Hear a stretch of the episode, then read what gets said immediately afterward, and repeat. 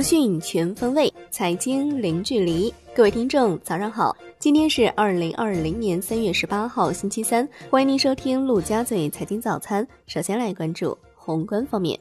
国务院常务会议部署深入推进放管服改革，培育壮大新动能，促进稳就业。会议要求扩大创业担保贷款对象范围，对优质项目免除反担保要求。缓解小微企业和个体工商户融资难，把推进重大投资项目开复工作为稳投资、扩内需重要内容，推动各地一点一万个在建重点项目加快施工进度，加快发行和使用按规定提前下达的地方政府专项债，抓紧下达中央预算内投资。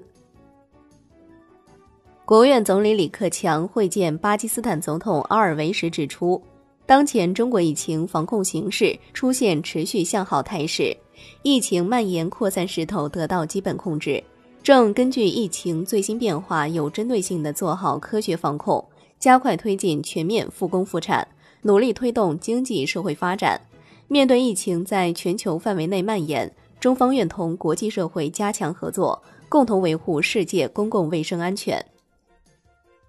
央行进一步部署运用再贷款、再贴现，支持复工复产工作，要求进一步管好用好再贷款、再贴现政策，重点支持现阶段急需解决受疫情影响较大的难点和痛点。数据显示，截至三月十五号，金融机构累计发放优惠利率贷款共一千一百一十四亿元。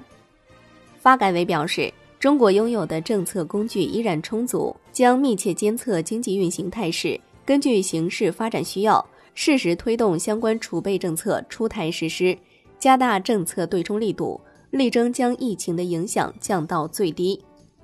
发改委表示，从目前看，外资企业外迁的问题并不突出，外资基本盘是稳的。随着开放红利进一步释放，将有助于增强外资企业在华长期发展的信心。能够保持产业链的稳定，对此是有信心的。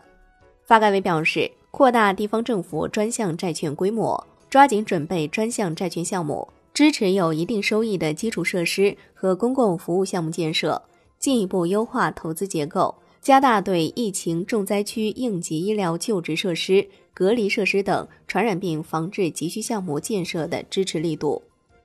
财政部、国税总局公告，自三月二十号起。将瓷质卫生器具等一千零八十四项产品出口退税率提高至百分之十三，将植物生长调节剂等三百八十项产品出口退税率提高至百分之九。中国工程院院士王军志表示，我国新冠疫苗的研发和进展属于国际先进，预计大部分疫苗研发团队四月份能够完成临床试验前期准备。科技部表示，法匹拉韦已完成临床研究。显示出很好的临床疗效，已正式向医疗救治组推荐，建议尽快纳入诊疗方案。教育部科技司表示，多所高校研发十四种新冠病毒检测试剂盒进入欧盟市场，向意大利、英国、荷兰等十一个国家供货。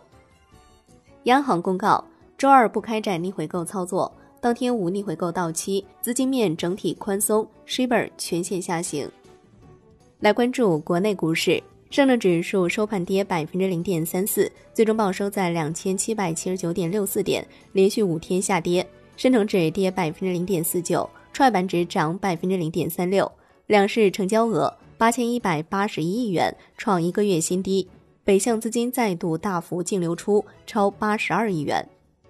香港恒生指数震荡收涨百分之零点八七，国际指数跌百分之零点一二。红筹指数跌百分之零点九九，全天大市成交一千五百一十亿港元。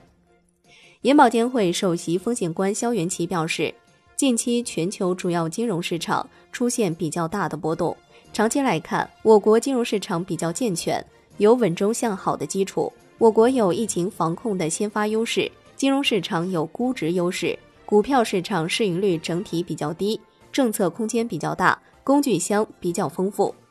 富时罗素公告，A 股最新一批纳入指数将分成两步实施，最新一批纳入规模的四分之一三月份实施，剩余的四分之三将于六月份指数评估时一道实施。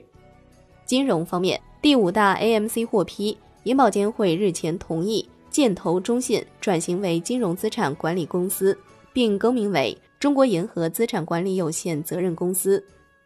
楼市方面，针对近期部分地方房贷政策调整一事，肖元奇表示，目前房贷政策整体没有变化，个别地方和银行做出的首付比例和贷款利率的调整都在政策允许的范围之内，没有突破总体政策要求。证券时报报道，地产信托额度并未松动，而且监管部门一再向信托公司强调，房地产信托额度务必不能超过二零一九年底。万科二零一九年净利润三百八十八点七二亿元，同比增长百分之十五点一；营收三千六百七十八亿元，同比增长百分之二十三点八四。拟时派十点四五元，预计合计派息一百一十八亿元。产业方面，国内成品油价重回五十代，三月十七号二十四时起，国内汽油每吨下调一千零一十五元，柴油每吨下调九百七十五元。为成品油价定价机制确定之后单日最高跌幅。本次调价落地之后，全国大多数地区柴油价格五点五至五点六元每升左右。九十二号汽油零售限价在五点四至五点五元每升。海外方面，世卫组织实时统计数据显示，截至欧洲中部时间十七号十六时，北京时间十七号二十三时。全球新冠肺炎确诊病例累计十八万四千九百七十六例，死亡病例七千五百二十九例，已报告病例的国家和地区达到一百五十九个。美联储周二正式宣布恢复商业票据融资机制，而上一次使用该工具还要追溯到二零零八年的金融危机。美国财长努钦表示，将推出一万亿美元经济刺激计划。其中包括为小企业提供三千亿美元的贷款，两千亿美元用来保持稳定性，还包括两轮两千五百亿美元的支票发放。鲁钦表示，我们正在考虑立即向美国人发放支票。特朗普正寻求直接给美国人超一千美元的补贴。来关注国际股市，美股大幅反弹，截至收盘，道指涨百分之五点二，标普五百指数涨百分之六。纳指涨百分之六点二三，欧洲股市集体收涨。商品方面，